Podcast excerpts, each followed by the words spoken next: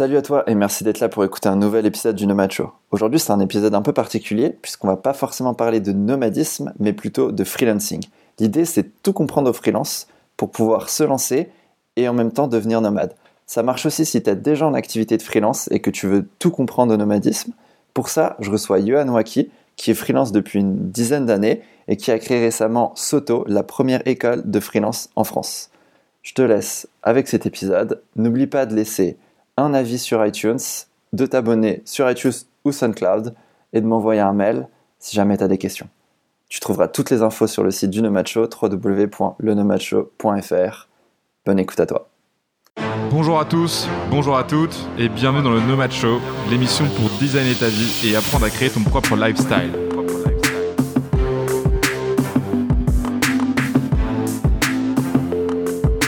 Salut Johan et merci à toi d'être présent aujourd'hui pour un nouvel épisode du Nomad Show.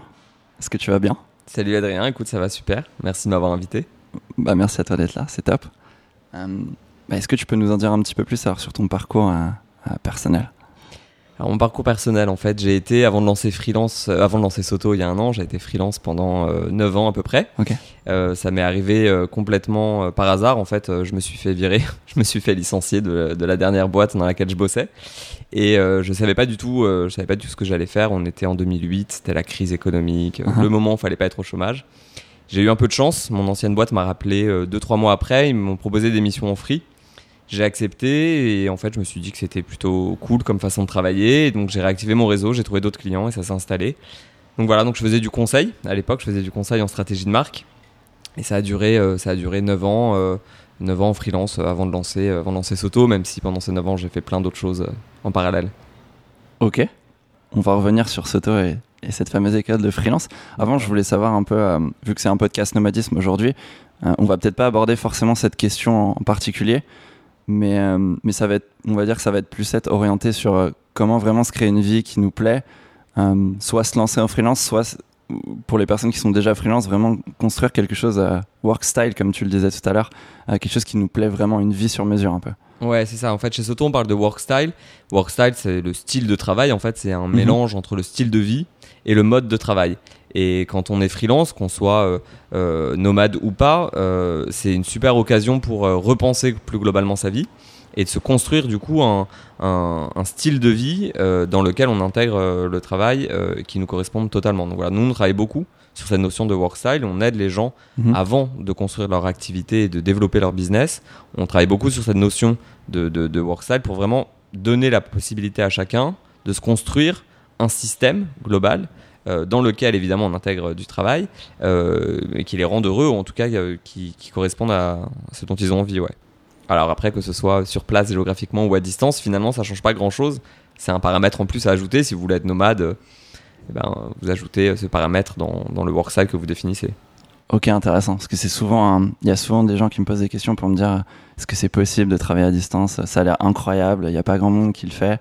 Finalement, en fait, c'est juste un, C'est un paramètre. c'est un paramètre de plus. Ouais, c'est un paramètre. souvent des gens euh, se lancent en freelance, euh, font avec les opportunités qui se présentent et, et, et ce qui Ouais. arrive, et puis après ils disent ah ben maintenant euh, je sais pas comment faire pour faire autre chose ou faire autrement ou aller faire la même chose à l'étranger et, ils ont tout simplement pas intégré depuis le départ les paramètres dont ils avaient envie et c'est vrai qu'en cours de route c'est pas toujours simple de re, euh, enfin d'ajouter d'autres paramètres. Mhm. il faut souvent déconstruire pour reconstruire. Et nous, ce qu'on leur dit, c'est que quand on se lance ou quand on intègre un programme euh, qui permet de remettre à plat la totalité de son business, bah, c'est le moment de se dire, euh, s'autoriser en fait, s'autoriser à poser des contraintes, des paramètres, des objectifs qu'on a vraiment envie d'avoir. D'accord. Ouais, c'est c'est vrai que souvent, on, on a tendance à s'enfermer un peu dans un système et on a l'impression qu'on est, bah, qu'on est bloqué dedans et, et on a des croyances qui font qu'on n'arrive plus à, à s'en sortir, ce qui n'est pas forcément le cas. En fait. Non, ce qui n'est pas forcément le cas. Et le pire des blocages, finalement, c'est celui qu'on se pose en commençant. Euh, les gens par- partent rarement d'eux-mêmes, en fait. Ils partent de ce qu'ils voient autour d'eux et euh, de Ouais. comment font Ouais. les autres freelances du même métier. Et donc, on va se calquer, ok, euh, je suis graphiste freelance, combien prennent les graphistes freelance en moyenne à Paris, comment ils s'organisent, et puis bah, du coup, je vais essayer de faire pareil. Ce qui est un peu Mhm. dommage parce qu'en fait, il y a 10 000 façons différentes d'être graphiste freelance. Euh, Il y a euh, 10 000 euh, sommes d'argent euh, différentes, euh, enfin 10 000 euh, revenus différents euh, quand on Ouais. est graphiste et 10 000 façons voilà, de travailler. Et en partant de soi, en se posant la question de ok, moi je vais être graphiste freelance comment je veux le faire, quel genre de graphisme, où ça, quel genre de vie? Euh, je veux avoir au global, hein, parce que clairement, quand on est free, euh, euh, il faut reconstruire des frontières vie, vie privée, vie, vie pro. Ouais. en tout cas, il faut les repenser. Et puis, voilà, à partir de soi, c'est vraiment quel type de frontières j'ai envie d'avoir, quel type de vie, quel type d'activité j'ai envie de mener. Mais c'est vraiment une question d'autorisation, hein, je crois. C'est s'autoriser à essayer de mettre en place ses rêves et ses envies. C'est rigolo que tu parles de s'autoriser parce que quand j'ai vraiment compris ça, ça, ça, a tout changé dans ma vie perso et professionnelle où je me suis dit, en fait, je n'ai pas besoin de, de, regarder ce que font les autres et de dire, ah tiens, la, moyenne du marché euh, d'un prix à la journée d'un freelance, c'est tant, donc je vais proposer à peu près ce prix-là et on va voir si ça passe.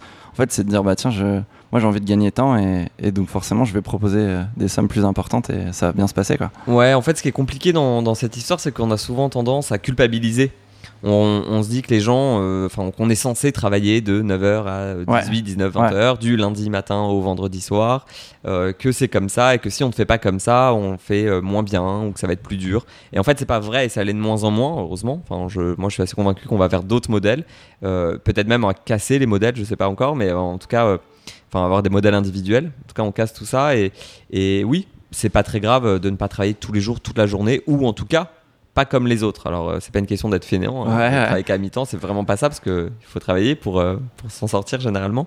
Mais en tout cas, euh, essayer de repenser le, la matrice et voilà, et se construire sa propre, sa propre matrice.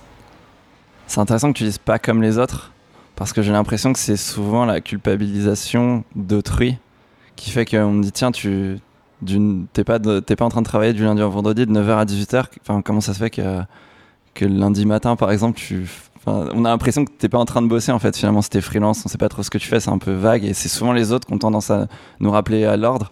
Et du coup, on va culpabiliser de pas être, pas bosser le lundi matin, par exemple. Ouais, surtout que c'est une culpabilité qui souvent euh, n'est pas euh, super productive pour le travail. Ouais. Euh, moi, par exemple, j'ai tendance à me caler sur mon rythme naturel, mon rythme biologique. Donc, je prends rarement des rendez-vous le matin quand je sais que la veille, je vais euh, me coucher tard. Ouais. Euh, L'option, on va dire, plus traditionnelle, bah, c'est de se coucher tard et de se lever à l'heure normale et d'être crevé toute la journée et pas être hyper efficace. Moi, je préfère faire ma nuit de sommeil complète. Euh, et de décaler d'une heure ou deux mon réveil, euh, mais au moins je serai efficace pendant euh, la journée de travail qui me reste, quitte à travailler un peu plus tard si vraiment besoin, mais en tout cas, voilà. Et ouais, ouais, il y a ce côté culpabilité, norme, norme. bon, en tout cas, enfin, quand, les gens arrivent chez Soto, la première question qu'on leur pose, elle est assez cash et elle fait assez peur. C'est euh, tu veux quoi?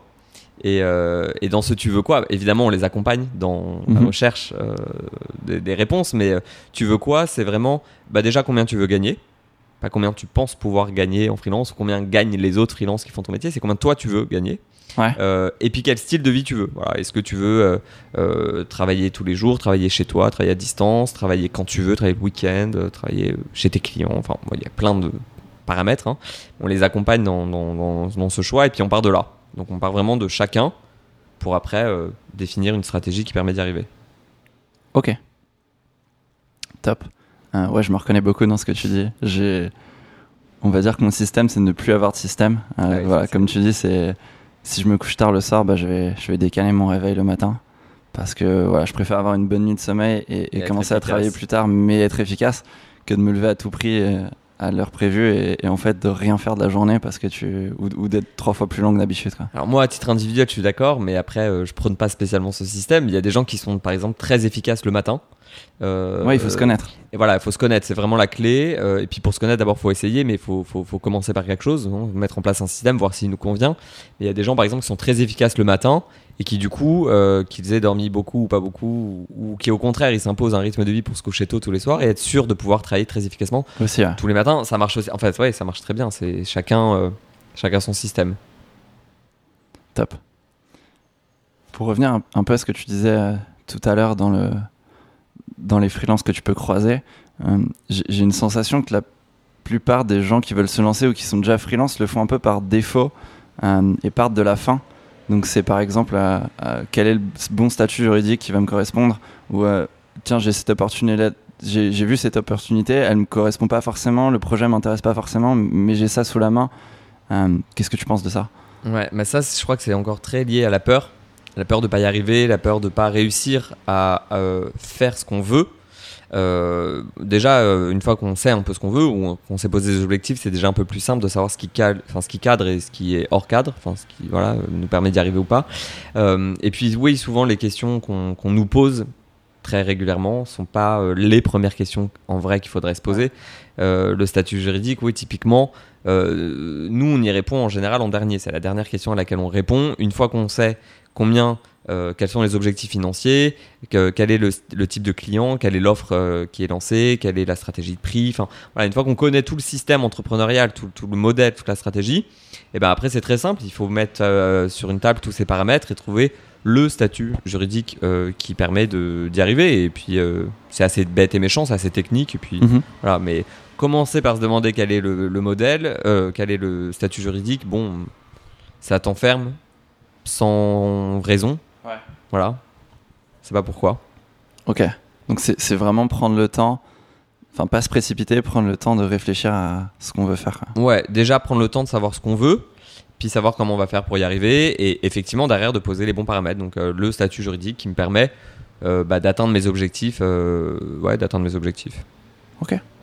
Ça paraît logique. Ouais, ça paraît logique, mais ça l'est pas tant que ça. hein. Il y, a, Ouais. il y a vraiment beaucoup de gens qui, qui ont cette peur de la fiscalité, de la comptabilité. Je comprends pas. J'ai lu dix fois les tableaux qui comparent l'entreprise individuelle et le URL et l'auto-entrepreneur, c'est bien, mais on n'est pas sûr. Enfin, Ouais. Bon, voilà. Ça, c'est des questions qui, en fait, qui se règlent toutes seules. Une fois que les paramètres sont posés, il y y a généralement pas euh, tant de choix que ça.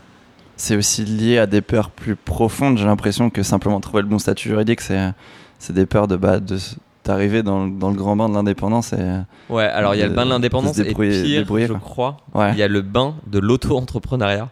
Euh, Ok. On rencontre beaucoup de gens que moi je sens bloqués dans l'auto-entrepreneuriat et ils ont très peur de dépasser le plafond parce Ah ouais. qu'ils ne savent pas ce qui va se passer derrière, ils doivent choisir un autre statut, ils se disent que s'ils dépassent le plafond cette année mais qu'ils ne dépassent plus après, ils pourront pas redevenir auto-entrepreneurs, donc ils ont peur, il y a, il y a- il y a- il y a cette crainte de euh, je m'arrange pour ne pas le dépasser.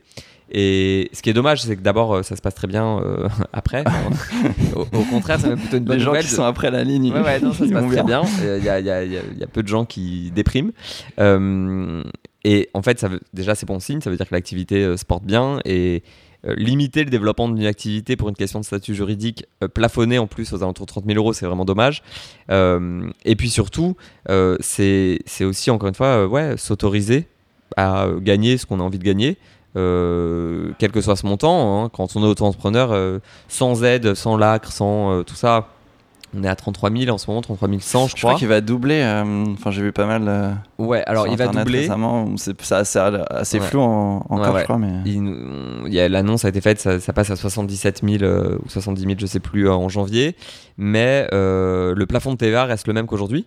Donc en fait, si vous dépassez 33 000 euros de chiffre d'affaires, vous serez tout de même assujetti à la TVA. Donc il faut la facturer, il faut la reverser. Donc ça demande une, une, gestion un peu plus poussée que celle d'autres. Bon, c'est une bonne mesure euh, de prime abord. Euh, ce qui est un peu illusoire, c'est qu'en fait, quand on n'est plus auto-entrepreneur, on déduit ses charges euh, de son résultat. Et donc, on ne paye pas euh, de charges euh, sociales sur la totalité de son chiffre d'affaires. Ce qui est le cas quand on est auto-entrepreneur. Donc, en fait, quand on déduit la TVA, quand on déduit ses charges, ses frais professionnels, en fait, le taux d'imposition, le, le- le- le taux de taxation euh, des autres statuts n'est pas plus élevé et peut-être les moins que quand on est auto-entrepreneur. Donc un auto-entrepreneur qui fait 70 000 euros de chiffre d'affaires, s'il récupère pas ses frais, s'il récupère pas, enfin, D'ailleurs, il a c'est pas sûr en fait. Ouais, c'est pas sûr qu'il gagne plus d'argent que sous un autre statut. Donc il y a vraiment des calculs à faire. Ok, intéressant. Ok. Voilà. Euh, tu nous as pas mal parlé de, de Soto.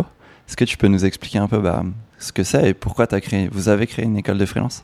Ouais, alors Soto aujourd'hui, euh, globalement, on, on fait trois choses. On a une communauté, une communauté de freelance, tout métier, tout niveau d'expérience, tout niveau d'ancienneté. Euh, une communauté de freelance qui, euh, via euh, un réseau social, discute, partage des Ça, c'est une communauté Soto Ouais. interne à Soto. Non, ça c'est notre communauté C'est ouvert à freelance. monde. Ouais, c'est ouvert à tous, c'est gratuit, c'est accessible sur simple demande pour rejoindre la communauté. Il se passe plein de choses, hein, les gens s'entraident, ils se posent des questions, ils se co-optent, enfin ils se recommandent sur des missions. Nous, on croit beaucoup chez Soto qu'un bon freelance, c'est un freelance dont le téléphone sonne, c'est-à-dire qui ne Ouais. prospecte pas directement en tout cas, euh, et surtout qui a réussi à raconter la bonne histoire aux gens qu'il connaît pour que les gens qu'il connaissent pensent à lui le jour où il y a une mission qui colle. Et du coup, il y a, tout un tas d'outils à mettre en place euh, pour que ça arrive et que du coup, le téléphone sonne et qu'on propose déjà du travail et puis surtout l'émission qu'on a envie de faire. Bon, ça, c'est la communauté. Puis après, on a des outils. On a un tas d'outils qu'on a développés avec une méthode 100% freelance pour réussir en, en freelance. Euh, on a aussi euh, des outils physiques. On a un jeu de cartes avec les 51 problèmes qu'on rencontre quand on est freelance. Et évidemment, Ouais. il y a les 51 solutions. hein. C'est Je l'ai tenu en main et, et il est plutôt, euh, c'est plutôt sympa. C'est euh, ouais, c'est bien en fait. On se rend compte qu'il y a plein de problèmes et que surtout les réponses elles sont toutes bêtes. Il faut juste les connaître. Donc là, c'est un objet un peu ludique qu'on pose sur son bureau. Un problème au recto. euh, bon, voilà. On a d'autres produits dans le genre qui sont en développement là, qui arrivent normalement dans, dans quelques semaines. Et puis on a aussi des programmes de formation avec notamment le bootcamp où là, euh, soit vous vous intégrez le bootcamp quand vous voulez vous lancer, soit vous l'intégrez euh, parce que vous êtes déjà free. Mhm. Et euh, on a des freelances qui ont intégré le bootcamp qui avaient euh, 10-15 ans, je crois, la plus ancienne de freelancing derrière. Et pendant 4 semaines, à raison de un jour plein par semaine en- ensemble, en présentiel, on remet à plat tous les éléments. Donc en partant du tu veux quoi C'est la première question, on définit le work style. Et on reprend point par point tous les éléments qui permettent de booster le business, de trouver une clientèle qui correspond, euh, c'est-à-dire en, en les faisant venir, hein, c'est toujours cette logique-là. Euh, et évidemment, euh, le bon prix, ré- réagir au négo des clients, trouver le bon statut, c'est l'avant-dernier module. hein. c'est vraiment une des toutes dernières questions. Voilà. Ça fait combien de temps que vous avez lancé l'école? Alors là, ça va faire un an. Et ça fait une semaine que je me dis qu'il faut que je regarde la date exacte de l'anniversaire. L'anniversaire. Mais c'est bientôt. Ouais, on va dire que ça fait un an là. Ok. Et euh, combien de formations? Enfin, combien de freelance à peu près on- Euh, alors là, il y a. euh, futur freelance euh, Ouais, il y a beaucoup de monde en fait. Au en total, on est un, peu, un peu moins de 200 entre la communauté, entre les gens qui ont participé au, au bootcamp, les gens qui ont participé à de l'accompagnement individuel. Enfin, donc il y a- voilà, il y a du monde. Euh, faut savoir que déjà chez Soto, Mhm. on est on est 7 aujourd'hui et on est Soto, ça veut dire solo together. Et Ouais. chez Soto, on est aussi solo together, c'est-à-dire qu'en fait, on est tous indépendants. Euh, donc structurellement, euh, je suis le seul chez Soto, mais euh, les autres sont tous chez Soto à leur façon. Tout le monde a à peu près deux trois vies en parallèle, hein, comme on dit maintenant, tout le monde Ok. slash, et s'occupe du projet qu'il veut chez Soto, et euh, s'occupe généralement aussi d'animer des, des modules de formation, des programmes, mais euh, s'occupe du développement du projet qu'il souhaite, euh, sur- lequel il souhaite bosser, au rythme qu'il veut, au, voilà, au temps qu'on souhaite y consacrer aussi pour que ce soit efficace. D'accord. Voilà. C'est ça, Soto. Super. Ouais, mais je mettrai toutes les infos, tous les liens euh, pour ceux qui sont intéressés par Soto sur le site. Ou, ou au moins rejoindre la communauté. Enfin, il y aura tout, tout dessus. Ok, euh. super. S'il Euh, oublie, le site c'est wearesoto.fr, mais il oubliera pas. Non. Comment est-ce que toi tu vois cette, euh, cette vision un peu du futur du travail, de, de, de la, la vague un peu d'indépendants, de gens qui commencent à organiser leur vie sur mesure, de voyager tout en travaillant? Est-ce que tu penses qu'un jour il y aura plus aucun employé, que tout le monde va, vous allez former tous les freelances de France et que tout le monde va devenir freelance? Alors que tout le monde devienne freelance, je suis pas sûr. Ouais. Et je crois pas que ce serait une bonne chose d'ailleurs, parce qu'il y a des gens qui sont très bien en salariat. Et, Ouais. dans le- et voilà, donc il n'y a pas de raison. Euh, comment je vois le développement du, du freelancing? Bah Déjà, je le vois d'un bon oeil parce que euh, il est en train de- d'exploser. Enfin, il y a- Mhm. il y, a vraiment euh, beaucoup. Enfin, de plus en plus de freelance qui se lancent, de tout métier, ça c'est nouveau. Il y a des métiers qui n'existaient pas, enfin qui se pratiquaient pas en freelance et qui Ouais. maintenant euh, arrivent. Euh, et puis au-delà des freelances, il y a vraiment la, la réorganisation des entreprises. On parle du futur du travail. Euh, il y a une vraie réorganisation au sein des entreprises pour attirer les meilleurs freelances, euh, les fidéliser aussi parce que c'est une forme de ressources humaines à, à construire. C'est-à-dire euh, euh, quand une entreprise travaille avec des indépendants et que ça marche bien, elle a tout intérêt aussi à les fidéliser, c'est-à-dire à, à installer une relation. Ouais, une- créer une vraie durable. relation. Ouais, forte. une vraie relation euh, qui n'est pas une relation employeur-employé, Ouais. euh, qui est une relation prestataire-client à construire, à définir, avec aussi un nouvel ensemble de valeurs, un, un fonctionnement euh, administratif, euh, juridique, financier, euh, humain. Voilà. Euh, donc ça, tout ça, c'est le côté positif. Et je suis très content aussi de voir qu'il y a plein de choses qui se passent euh, depuis, depuis qu'on a lancé Soto. Enfin, quand on a Soto, il y avait quasiment rien qui n'existait pour les free. Et en un an, il y a tout un tas d'initiatives qui permettent d'organiser, de structurer ce marché avec des produits très concrets. et puis aussi des communautés, puis des, réseaux, des nouvelles façons de travailler entre freelance et entre freelance entreprise. Donc voilà, ça c'est génial, il se passe plein de trucs et c'est signe déjà que le c'est plutôt sain, enfin, c'est-à-dire que le marché euh, réagit très vite et se structure très rapidement parce qu'on a besoin de structure pour euh, fonctionner. Euh, et puis après, il y a d'autres acteurs, euh, d'autres sortes d'acteurs qui font pas forcément du bien. Euh, aux freelance, Euh, il y a, euh, je pense notamment, il y a pas mal de plateformes hein, euh, qui ubérisent le, le, freelancing et, et, qui du coup par des systèmes d'enchères inversés font baisser le niveau de qualité, font baisser les prix, font baisser, enfin mettre les freelances dans une situation précaire. Euh, naturellement. Hein, euh, alors les, plateformes c'est très bien, ça permet de trouver euh, des missions parfois, ça permet de connecter les gens, mais il y a aussi ce, mauvais côté. c'est vraiment le risque dans lequel, enfin le piège dans lequel il ne faut pas tomber, c'est l'ubérisation au sens précarisation des indépendants, où là on est dans une autre forme de, de travail et sûrement de contrat à un moment qu'il va falloir créer. D'accord. Ouais, c'est vrai que c'est pas les plateformes, c'est pas quelque chose que je connais très bien, mais D'après ce qu'on voit entre Deliveroo et Uber, il y a pas mal de. Alors, il y a les plateformes type Deliveroo et Uber, ouais, mais alors ça, c'est pour moi pas, du tout des freelances. Oui, oui, enfin, je, faisais une comparaison par rapport à l'idée de précarisation où on voit ce que ça donne avec les gens de Deliveroo et Uber qui sont souvent en grève ces derniers temps. Alors, ça, d'accord, mais alors c'est même pas d'eux dont je parlais parce que pour moi, je les considère pas du tout comme des freelances et je, je pense qu'il y a un vrai contrat, une forme de contrat ou de deal à trouver et, à installer de ce côté-là. Non, moi je parle vraiment des, plateformes qui s'adressent aux freelances et qui proposent des missions, des, des sortes de job boards mhm. pour freelance ou des plateformes où euh, les freelances ont des profils et les clients viennent les chercher. Ouais. Euh, c'est des modèles qui marchent bien euh, économiquement, qui permettent de connecter hein, l'offre et la demande. Donc théorie ça devrait bien marcher. Dans la réalité, on voit beaucoup de freelances qui en reviennent et qui disent oui mais euh, je me retrouve qu'avec des juniors ou alors on me met en, concurrence avec 50 autres freelances. Euh, donc je suis obligé de baisser mes prix. donc ça tire vers le bas. Ça tire vers le bas et, euh, et c'est pas bon, je pense, ni pour les clients qui finalement ne trouvent pas le bon prestat. tout le temps en tout cas, et le freelance qui n'arrive pas du coup à assurer une activité pérenne et à installer le work style et puis la vie qu'il avait envie. Voilà, et puis c'est un peu contre notre approche de faire venir les clients. Enfin, je disais tout à l'heure, faire sonner le téléphone faire venir les clients, la recommandation, tout ça, c'est pas du tout la même approche. Ouais, c'est là t'es plus passif qu'actif en fait. Ouais, c'est pas, pas, du tout. Euh, euh, ça passe pas par l'humain, ça passe pas par la connaissance. Enfin, même pour les entreprises, hein, si, si le, le, réseau ça marche bien pour les freelances, c'est qu'une entreprise à qui on recommande quelqu'un, un freelance, ouais, ça elle marche sait a priori de, deux côtés. que c'est euh, que c'est quelqu'un qu'on lui a recommandé, donc qui est plus intéressant. Hein, comme, euh, comme quand on recrute, hein, une entreprise qui recrute, elle peut prendre des profils piocher les profils sur internet et il faut trier et on sait pas trop sur qui on tombe et c'est très intéressant mais c'est un système particulier et puis faire appel à la, cooptation enfin demander à ses employés aux gens qu'on connaît s'ils connaissent quelqu'un qui bon pour les freelances c'est pareil et en tant que freelance c'est évidemment mieux quand on nous appelle en disant euh, c'est un tel qui, me qui te recommande à moi la vente est quasiment faite humainement euh, le contact n'est pas le même euh, voilà c'est un niveau de qualité de relation et de travail qui est pas le même ouais je suis d'accord avec ce que tu eh ben, Je suis content qu'on s'entende là-dessus. Tu parlais aussi du marché qui accélère en France, en tout cas sur, euh, pour les freelances. Il y a beaucoup de communautés qui se créent des événements, euh, la reconnaissance aussi du statut. C'est intéressant parce que j'ai l'impression que on va comparer avec les US pour être pour changer un peu des clichés, mais on a souvent tendance à être en retard, je trouve, en France sur sur ce qui se fait aux États-Unis. Et là, j'ai l'impression que hum, on est en retard, mais ça va beaucoup plus vite qu'avant à combler notre retard. Euh, ça, va super vite en fait. En, quelques années, on a, bah, on a quasiment euh, à peu près les mêmes structures et infrastructures euh, en France qu'aux US. Hum, donc ça c'est cool.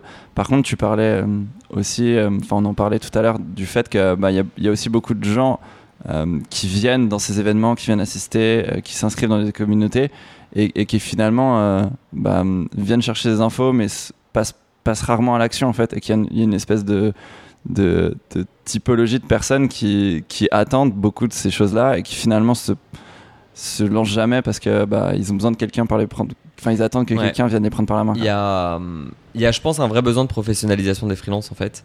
Euh, c'est aussi euh, dans cette vision qu'on a lancé le bootcamp professionnalisation pas du tout en termes de métier de technique mais professionnalisation en termes de business. Euh, et euh, quand on est freelance et qu'on réussit, généralement, c'est qu'on se considère comme un entrepreneur d'une certaine façon, comme un businessman. Euh, et il y a beaucoup de freelances qui se lancent ou qui hésitent à se lancer et qui n'arrivent pas à sortir de cette logique salariale, cette logique de consommateur. pour entrer dans la logique business. Et quand on est dans une logique business, on comprend naturellement que euh, les choses ont une valeur et que c'est intéressant de rentrer dans des modèles freemium ou dans des modèles de gratuité pour ce que ça vaut, c'est-à-dire pour ce qu'on peut récupérer, assister à des conférences, des événements, entendre discuter avec des gens, des tables rondes, c'est très intéressant. Euh, mais ça suffit pas, évidemment. Euh, ça, tous les entrepreneurs le diront. hein, euh, parcourir les conférences, c'est hyper intéressant. Et puis derrière, euh, on euh, s'associe, on monte des projets, on achète des solutions, euh, on, on se dirige vers des produits professionnels. Mhm. Euh, voilà, et c'est vrai qu'on rencontre quand même pas mal de freelances qui ont du mal à rentrer dans cette logique-là, euh, qu'on croise un peu partout, à droite, à gauche, dans les mêmes événements, euh, qui posent des questions différentes à chaque fois en pensant pouvoir réussir à monter tout leur business que par euh, les infos gratuites peut-être chopées à droite à gauche je sais pas. Et, et qui ouais peut-être ont plus de mal à sortir de cette logique particulier consommateur salarié.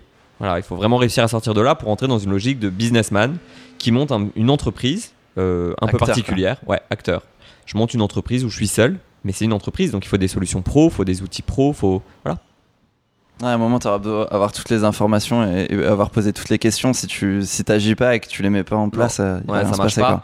Et, euh, et puis ça restera de l'amateurisme en fait. Et ça c'est dommage parce qu'il y a, il y a des très bons techniciens, enfin des gens qui sont très bons dans leur boulot et qui sont pas très bons dans le business et qui échouent à cause de ça. Euh, c'est, en tout cas, c'est vraiment ce qu'on essaye nous de transmettre. C'est vraiment la professionnalisation de, de la dimension business. Euh, Il y a des d'ailleurs, il y a le contraire aussi. hein. Il y, a des- il y a des gens qui sont très très bons dans le business, qui sont moins bons dans leur métier ou qui sont pas les meilleurs, mais qui réussissent Ouais. très très bien. Mais ça, c'est, ça marche aussi euh, dans l'entreprise. hein. On, on le sait, c'est pas forcément les meilleurs qui ont les promotions. Enfin, Très politique. Ouais, c'est ça. Alors, c'est moins politique quand t'es free, mais c'est, le con- c'est un bon parallèle, ouais. Donc c'est intéressant parce qu'il y a un peu, on va dire, il y a un peu des, de, de monde dans le freelance. Il y a, enfin, personnel, pour chaque freelance, il y a le monde euh, de vraiment ce que tu sais faire, ta compétence et de la- à quel point tu es bon. Et aussi savoir se vendre, euh, savoir se mettre en avant, négocier. Alors, il y a savoir se vendre, se mettre en avant, négocier. Tout le côté business. Euh, le- tout le côté business. Alors, ça va aussi par la, hum, la fiscalité dont on parlait tout à l'heure, mais Ouais. l'approche aussi globale, avoir une vision. On va pas parler de vision tout à l'heure, on parlait de workstyle, mais c'est ça en fait. Qu'est-ce que tu veux Euh, C'est la question que se pose n'importe quel chef d'entreprise pour son entreprise. Sa marque, Oui. sa vision d'entreprise, c'est quoi? Bon, bah, quand on est indépendant, c'est une vision, c'est un peu le mot est un peu de loin, enfin déconnecté, mais qu'est-ce que tu veux en fait? Tu vas où? Tu veux quoi? Tu veux que ça ressemble à quoi? C'est la vision de ton entreprise. Euh, et puis derrière, voilà, le marketing, la communication, la fiscalité, euh, la négociation, le- la recherche de clients, la gestion, l'organisation, enfin tout ça, adapté au freelancing, puisque c'est pas, Ouais. ça marche pas comme une entreprise traditionnelle. Euh, adapté au freelancing, mais voilà, ça c'est la deuxième catégorie, hein, c'est les freelances pro, euh, ou qui sont dans une logique pro, une logique business. Et après, c'est vrai qu'il y a pas mal de, de, de freelance. euh, le mot, ça fait un peu vulgaire, dit comme ça, enfin ça fait un peu péjoratif, mais euh, plus amateur. Mhm. Euh, voilà, c'est ceux dont je parlais tout à l'heure qui soit ont pas compris, soit savent pas comment faire, soit n'ont pas encore vu le truc, mais qui ont du mal à sortir, enfin à rentrer dans cette logique business. Ok. Généralement, hein, d'ailleurs, il n'y a pas de secret, hein, généralement ceux qui sont dans la logique business gagnent beaucoup plus d'argent euh, que ceux qui sont euh, de l'autre côté. Ouais. Et puis ça fait des moyennes quand on regarde les, les, les salaires des, auto des, des, des freelances, euh, ça mélange ceux des auto-entrepreneurs. Ouais, J'ai fait un lapsus. Ouais, Eh oui, parce que souvent ils sont aussi auto-entrepreneurs, du coup, Oui. c'est cette catégorie. Donc ça fait un mélange et ça fait une- un salaire moyen, enfin des revenus moyens qui ressemblent pas à grand chose, parce qu'en fait, enfin qui sont pas très révélateurs, euh, parce qu'en fait il y a, il y a souvent un écart type qui est très grand euh, entre celui qui est auto-entrepreneur. euh, qui gagne donc de fait moins de 2000 euros par mois, Mhm. une fois les charges payées sur l'année, en, en auto-entrepreneuriat. Et puis il y a les autres qui souvent sont au-dessus des 5-6 000 euros.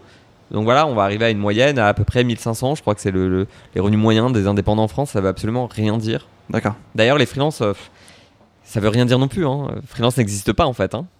En tout cas, on n'a pas de stats. hein. On n'a pas de stats qui vraiment précises qui permettent de dire que les freelances, déjà avoir une vraie définition, ce serait bien un jour, hein, euh, légal ou en tout cas reconnu par tous, je sais pas. Et, qui permet de savoir qui est dedans, qui est pas dedans. Et voilà, avec des vrais chiffres. Aujourd'hui, on a des chiffres, mais qu'il faut un peu euh, cuisiner parce que euh, tout est mélangé et on sait pas trop. Ok. J'avais l'impression que tu disais que euh, donc un peu dans les deux mondes, donc tes compétences et, et la façon, enfin le business pur, Ouais. que c'était euh, c'était plus intéressant. Enfin, tu disais c'est pas forcément les meilleurs qui réussissent, alors c'était en plus Ouais. en entreprise. Mais est-ce que t'as as, l'impression qu'il vaut mieux être euh, capable de se vendre que d'être bon euh, dans ce que tu fais? Euh, mieux, je sais pas. Enfin, là, on- je sais pas lequel est mieux. Ce que je sais, c'est que si t'es pas bon dans le business, de toute façon, tu peux être très bon dans ton métier, ça servira pas à grand chose. C'est- compliqué de se Euh, lancer en freelance si t'es si pas capable de maîtriser ce côté business en fait. C'est Ou des en tout cas de comprendre, voilà, ou en tout cas de comprendre que c'est un vrai euh, impératif. Euh, Voilà, c'est un impératif. Et plus tôt tu le fais, bah, plutôt tu fais décoller ton affaire, plutôt tu la pérennises, plutôt tu sécurises en fait, parce que c'est une question de sécurité. Celui qui n'a pas sécurisé, qui se considère comme un salarié euh, intérimaire ou euh, temporaire, euh, il va avoir des périodes de creux, obligatoirement. Les périodes de creux, c'est hyper dangereux et ça peut cracher un business.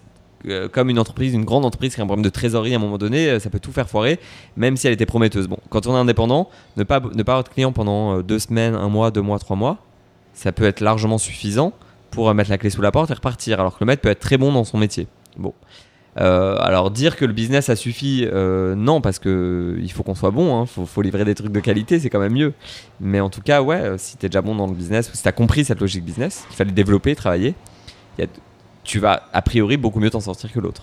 Ouais, ouais, c'était bien sûr. Une, une fois que tu as vendu, euh, t'as vendu une, un- C'est complémentaire, il faut les deux. Il faut être Faut les de deux, faire. ce qui est sûr, c'est que s'il n'y a pas le business, il n'y a rien. Il n'y a pas grand chose de plus, quoi. Enfin, ça va pas durer très longtemps, ou ça va être les montagnes russes en termes d'adrénaline. Parce que période creuse, période pleine, Ouais.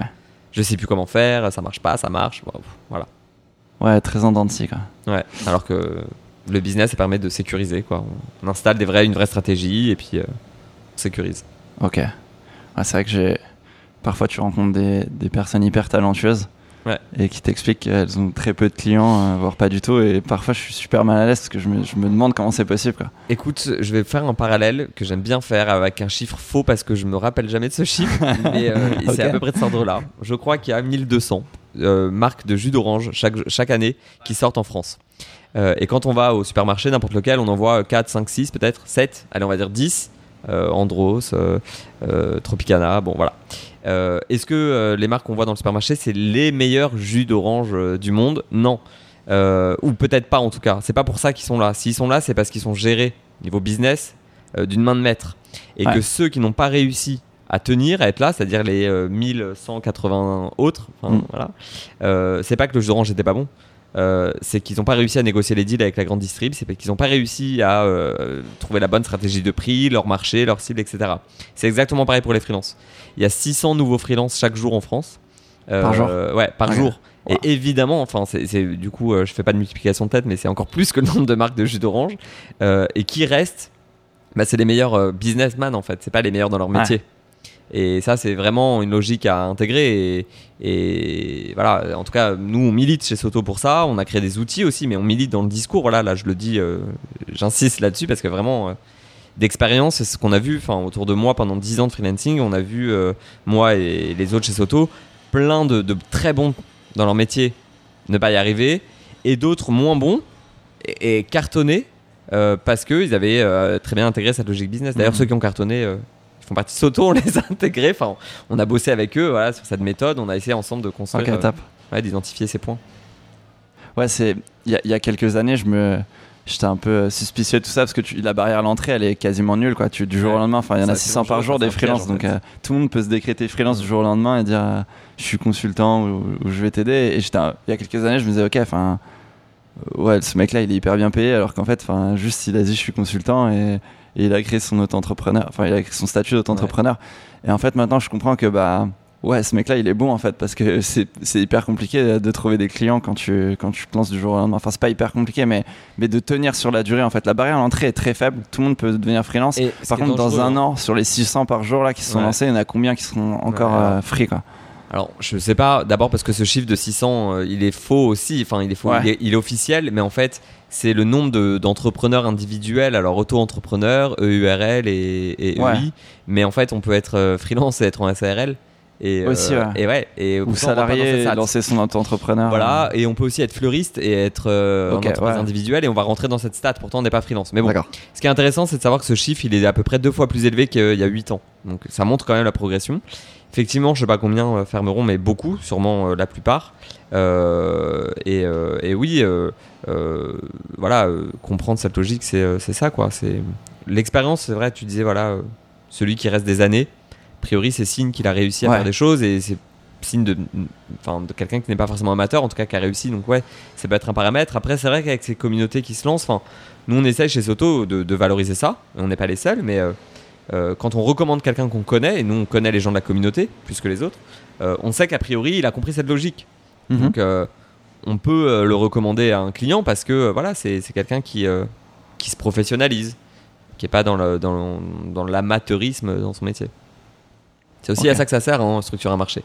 C'est à un moment donné d'avoir un peu comme des labels qui viennent certifier, voilà, labelliser, pas la, la- la- la technique, pas le métier, mais en tout cas l'approche. On sait que c'est quelqu'un, si on l'envoie de chez Soto, quelqu'un qui voilà euh, va faire des prix qui correspondent au prix du marché, euh, qui sont justifiés, euh, sait négocier, hein, parce que savoir négocier, euh, c'est pas c'est- c'est c'est- c'est signe de professionnalisme. hein. Quelqu'un Ouais. qui négocie pas ton devis, d'ailleurs nous on le dit souvent ça.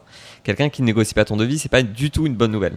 Ça c'est, ils sont très contents les freelances qui nous disent ah non moi j'ai envoyé mon devis, il a dit ok c'est génial. non mais c'est une mauvaise nouvelle en fait.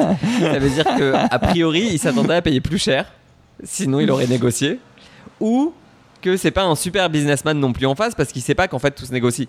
Donc euh, c'est pas une bonne nouvelle généralement qu'on négocie pas. Il y a très Ouais. peu de chances que le prix soit exactement ce qu'ils s'attendent à payer. Ouais. Puis même si c'est le cas, il aurait pu essayer de négocier. S'il l'a pas fait, c'est que c'est toi qui a, qui, a, qui a foiré quelque chose. À chaque fois que je, à chaque fois que j'ai un entretien et que, que j'annonce mon prix et que le, le gars me regarde et dit OK, je deviens taré parce que je, Eh ben je voilà. me dis ah j'aurais pu multiplier par deux ces chiffres quoi. Alors ça veut dire ouais, euh, multiplié par deux, je sais pas, mais ça aurait pu, ça aurait pu dire que euh, il y avait, il voyait plus de valeur dans ton produit Ouais ça. que le chiffre que tu as mis à côté. Bon, donc c'est dommage de passer à côté de cette opportunité. Ça veut dire aussi que s'il voyait plus de valeur, bah, du coup, il va en voir moins dans le travail que tu fournis. Donc c'est difficile de, de, de vendre le truc.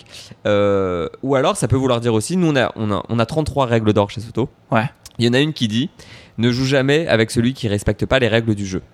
Et une des règles du jeu, c'est de négocier quand on achète. hein, c'est le business. euh, on- voilà, les bons savent qu'il faut essayer. En tout cas, ça veut pas dire qu'on réussit, mais c'est le jeu. Et donc, si toi, en tant que vendeur, en tant que prestataire, tu connais ces règles, tu sais déjà que c'est normal. Et puis, tu sais jouer le jeu de la négo. C'est-à-dire, tu sais comment mener Ouais. une situation de négo. Bon. Euh, donc, quelqu'un qui négocie pas, effectivement, ça peut vouloir dire qu'il s'attend à payer plus cher, mais ça peut aussi vouloir dire qu'il connaît pas bien les règles du business. Et ça, ça peut être un peu dangereux parce que s'il connaît pas les règles du business, bon, tu sais pas comment ça peut se passer après. euh, ça peut être un indice. Oui c'est vrai que ça, ça arrive parfois où tu en sortant de, du rendez-vous tu il y a deux trois petites intuitions qui te disent tiens je il y a quelque chose qui me fait douter Ouais. et souvent quand tu quand as ces intuitions là elles elles s'avèrent par être euh, Et oui. par être par être vraies Mais- et c'est t'entames une relation délicate avec un client. Bah voilà, mais cette intuition dont tu parles, euh, toi tu connais le- le- le- l'aspect business, euh, c'est ça en fait, c'est euh, repérer des indices chez l'autre qui fait dire mais là il y a un truc qui, Ouais, tu sens, qui est, ouais. qui est pas très pro, ou je- bon tu mets peut-être pas les mots dessus mais c'est ça en fait. Et alors après il y a négo et négo, hein, le mec qui divise son prix par 10, euh, qui lâche pas, Ouais, qui fait souffrir, bon je sais pas si c'est un bon businessman, hein. Enfin je sais pas si la relation va être agréable derrière, mais quelqu'un qui ça. essaye parce que ça s'essaye, on peut pas lui reprocher. Alors après, qui réussit, euh, comment on mène le truc, c'est une autre affaire. Mais il essaye. Quelqu'un qui essaye pas, qui dit oui très facilement, euh, c'est même très dangereux. Parce qu'il dit oui à tout, il regarde pas, il Exactement, sait ouais. pas comment ça va se passer derrière, qu'est-ce qu'il s'attend en fait, qu'est-ce Mm. qu'il a cru? Euh, Quelqu'un qui signe pas un devis, c'est la même façon. Mais oui, non, mais c'est bon, on est d'accord, j'ai dit oui. Ouais. Très dangereux. Il y a aucun euh, businessman loyal qui connaît les règles euh, dans les grandes entreprises qui passe en deal sans signer le papier. Bon, bah, quand on est freelance, c'est pareil. On a vu que c'est une entreprise, hein, donc si euh, vous signez pas les papiers, euh, bah, on sait pas.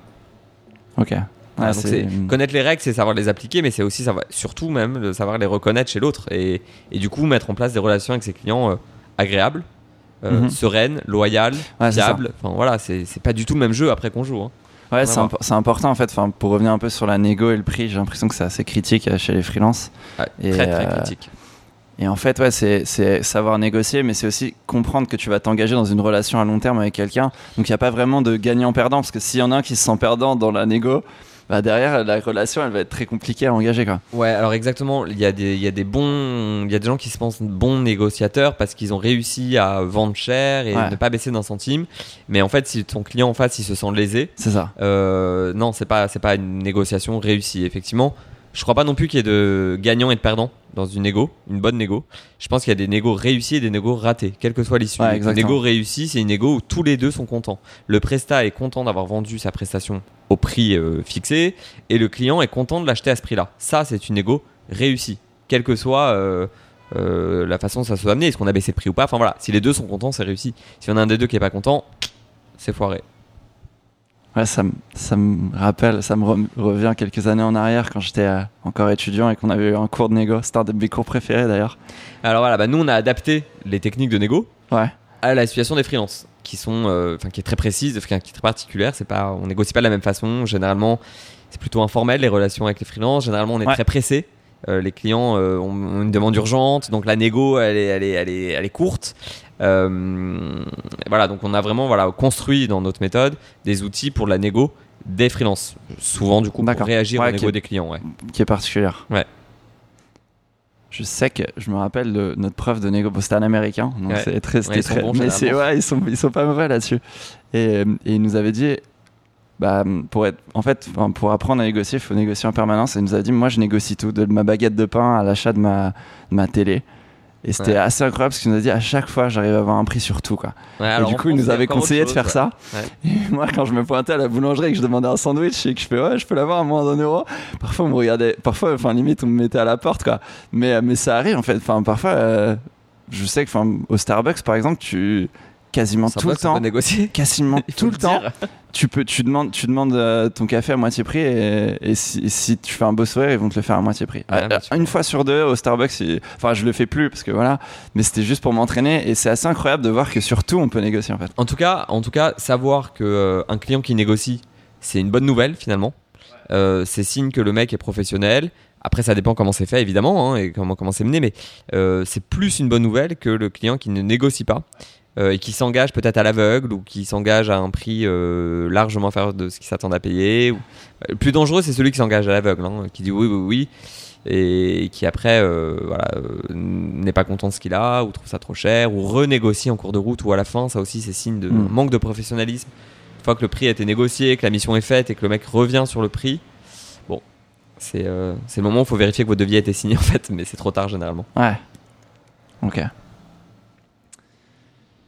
ok ben est-ce que tu est-ce que tu voudrais ajouter quelque chose un conseil un, quelque, ch- enfin, quelque chose que tu as lu qui t'a inspiré récemment que tu as vu ou, ou je te prends un peu au dépourvu là Je Ouais, tu- alors je non, alors non, mais du coup- mais Du coup, j'ai lu quelque chose hier. J'ai Ouais. lu quelque chose hier d'intéressant et qui est très lié à ce qu'on vient de se dire. Que Ah. le jour, euh, alors comment se le formuler, le nombre de euh, jours euh, de retard moyen sur le paiement des factures en France, c'est 11. C'est-à-dire qu'en moyenne, Ah. les clients mettent, Ok. enfin, payent leurs factures avec 11 jours de retard en France. Euh, alors. euh, c'est intéressant de le savoir. Euh, ça ne veut pas dire qu'il faut s'en servir comme un argument envers ses clients ou que les clients doivent s'en servir pour payer avec 11 jours de retard. Mais finalement, c'est pas tant que ça. Moi, j'aurais dit plus instinctivement. Euh, parce que soit on est très réglo et on est tout le temps à l'heure, euh, soit on est en retard et on est très en retard. Bon, a priori, ça fait une moyenne de 11 jours. Ah, ça, Ça c'est ce que j'ai lu ça hier. Voilà. Ok Mais si on doit rester sur un mot de la fin, on tend rester sur un mot de la fin un peu, euh, un peu plus positif, peut-être. Ouais, comme tu veux. ça peut être ce que tu veux, ça peut être, euh, je sais pas, enfin, Ouais. pas forcément lié à ce qu'on vient de dire. Non, euh, mais on va parler de nomadisme. Enfin, moi, je vais, Ouais. je nomadisme. Euh, bah, du coup, on voit pas trop. Hein, on voit pas trop. C'est un podcast, mais toi, tu peux le voir. Enfin, que je suis un peu bronzé. J'ai passé là quelques semaines en mode nomade justement. Enfin, je travaillais Cool. au soleil.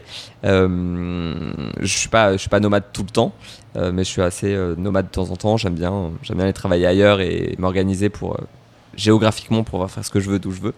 Et il y a pas mal de gens chez Soto qui sont qui sont nomades et euh, Mhm. c'est intéressant parce que euh, ouais, tout le monde travaille un peu différemment.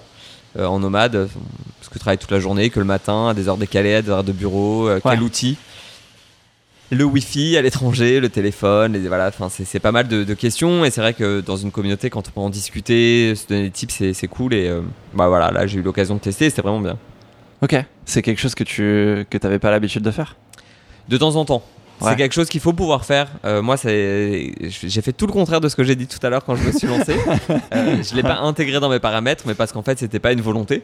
Donc aujourd'hui, je, je m'en plains pas, mais euh, quand j'ai la possibilité, je le fais. Et de toute façon, je le ferai pas à temps plein. Enfin, c'est pas, Mhm. c'est pour ça que c'est pas dans mes paramètres. C'est que j'ai pas envie de travailler tout le temps depuis l'étranger, mais euh, quand je peux le faire, ouais, je le fais et euh, ça fait du bien. C'est inspirant, ça permet de voir d'autres choses, de se challenger. hein. On change le cadre, on change les outils. hein. On n'a plus que son ordi portable et son téléphone. Et ouais, non, mais c'est bien. Top. Et du coup, tu travailles quand tu vas quand tu changes un peu de pays comme ça ou de ville, tu travailles dans les chez toi, dans les coworking, dans les cafés. Les cafés, généralement, je suis très café. hein. Même Café. à Paris, je suis très café. Euh, depuis toujours, j'étais café quand j'étais freelance. Je suis café quand depuis que j'ai lancé Soto. Euh, je suis café à l'étranger. euh, je suis café. Ouais. Top. Bon, avec un bon wifi si possible, avec une prise en terrasse si possible. Ouais, il faut faire attention au wifi. ouais. Voilà. Mais bon, à Paris, ça commence à être pas trop mal. On commence à avoir pas mal de lieux. hein. Pas mal de lieux où on nous laisse bosser, où euh, c'est agréable, où il y a un bon wifi, où il y a des prises, où voilà. Euh, puis après, il y a des pays où c'est clairement déjà installé depuis longtemps, des pays où c'est plus compliqué. Mais euh, Ouais. ça devient jouable, ouais, sans même en improvisant un peu, ça devient pas trop compliqué de, de, de les trouver ces cafés. Ok. Ok, bah écoute, un grand merci à toi d'être venu aujourd'hui dans ce Merci café. à toi, Adrien. ouais, on est dans un café, c'est vrai. Euh, ouais, c'était une super discussion. Ça fait, ça fait un moment qu'on n'avait pas eu une discussion assez, euh, assez euh, technique, on va dire, sur un sujet précis. D'habitude, c'est un peu plus inspirationnel, un peu plus spirituel, on va dire. Là, c'était intéressant parce que ça change de, des discussions Ouais. que j'ai d'habitude. Alors, je vais dire le mot euh, qu'on dit tout le temps. Dis-le. euh, non, mais le bullshit en fait, tu vois. Le Ouais. côté lifestyle, il y a plein de livres, il y a plein de conférences, il y a plein Mhm. de gens qui font rêver et il faut rêver. Et c'est la première question qu'on pose, c'est quoi ton rêve? Donc c'est vraiment important. Mais après, c'est euh, cut de bullshit quoi. C'est à un moment donné, il faut du concret, il faut des actions, il faut un prix, il faut une offre, il Ouais. faut des clients, euh, il faut bosser. Euh, et ça, ça peut pas être bullshit. C'est technique, c'est euh, voilà. En groupe, c'est enfin avec un rebond, c'est toujours plus simple que quand on est seul. Euh, voilà, no bullshit quoi. Enfin, en tout cas, on a vraiment pensé le truc euh, comme ça. Ouais, carrément. Top. Bah écoute, euh, ouais, encore merci à toi et, merci à tous d'avoir écouté cet épisode jusqu'au bout. N'hésitez pas à aller faire un tour sur le site de Soto si vous voulez en savoir plus. Et pour trouver toutes les informations et les notes de ce podcast, euh, vous pouvez retrouver sur lenomacho.fr. You, you, you hooked on phonics. On phonics. Go get your gun. Some nights I wake up out my sleep blasting. Go get some water for my aspirin. My life fashion. Go change guns and cash and I'm action. Do I have to be king for action? Fuck a player fame. New York is still the same McQueen state. Representing flush reign supreme. It's a scheme just to overpower your team with cream. Man, you sensitive. How you let these cats shit on your residence with fake robberies? Who shot who with no evidence? I'm bringing it. Tired of niggas sitting back and seeing it. Escape through the light, penetrate streets is right. Representing from the lands with the guns and good smoke. Heavy shine popping the wines and cutthroats. Don't provoke or get your team smoke for broke, no joke. You just a boy, you not bad enough to compete. Your challengers, I'm busting off the guns with the silencers. Word, New York, New York, big city of dreams. Coming from Queens, where we don't get caught up in between with the nonsense. All these pussy niggas acting sex, take it off your chest. Bring it to the desert where I rest, southeast to west. Watch the straight slugs through your vest. Worldwide, worldwide, whenever beef is starting, keep your mind on Queens when the dogs start barking. Worldwide, worldwide, whenever beef is starting, keep your mind on Queens when the dogs start barking. It's time to dead the whole situation. New York is full of murderers, guns, and court cases. Uh-huh. Bagging with razors, Remy no chaser. That be that wasteland flavor is major. Vibrating through the states like a pager. Who's the one to blame when you get stuck for gold chains? Shooting close range. Half of these niggas died in the game. It's a city thing. Blasting that cops by all means. Keep it real throughout Queens. Catching jokes for cream. On a tap phone. Fucking with niggas that's far from home. GS is chrome. Making power moves like a bone. Shit zone. Fucking with this nigga flush holes the zone. Guaranteed to blow. Puffing on the trees till I go lay low. Kidnapping children for dough. That's how it go. Based on criminal minds. Traces are hard to find. To commit crime. Half of these niggas is dropping dimes. Scared of time. Blowing your block just like a mine. Flush a design. Keep my neck flooded with shine. I'm out to get it. You feel something sweet? Go get your eats and your peeps. And find your body parts on the streets. On the streets. On the streets. On the streets. Worldwide, worldwide. Whenever is starting, keep your mind on Queens when the dogs start barking. Worldwide, worldwide. Whenever is starting, keep your mind on Queens when the dogs start barking. Worldwide, worldwide. Whenever is starting, keep your mind on Queens when the dogs start barking. Worldwide, worldwide. Whenever is starting, keep your mind on Queens when the dogs start barking. Start barking. Start barking.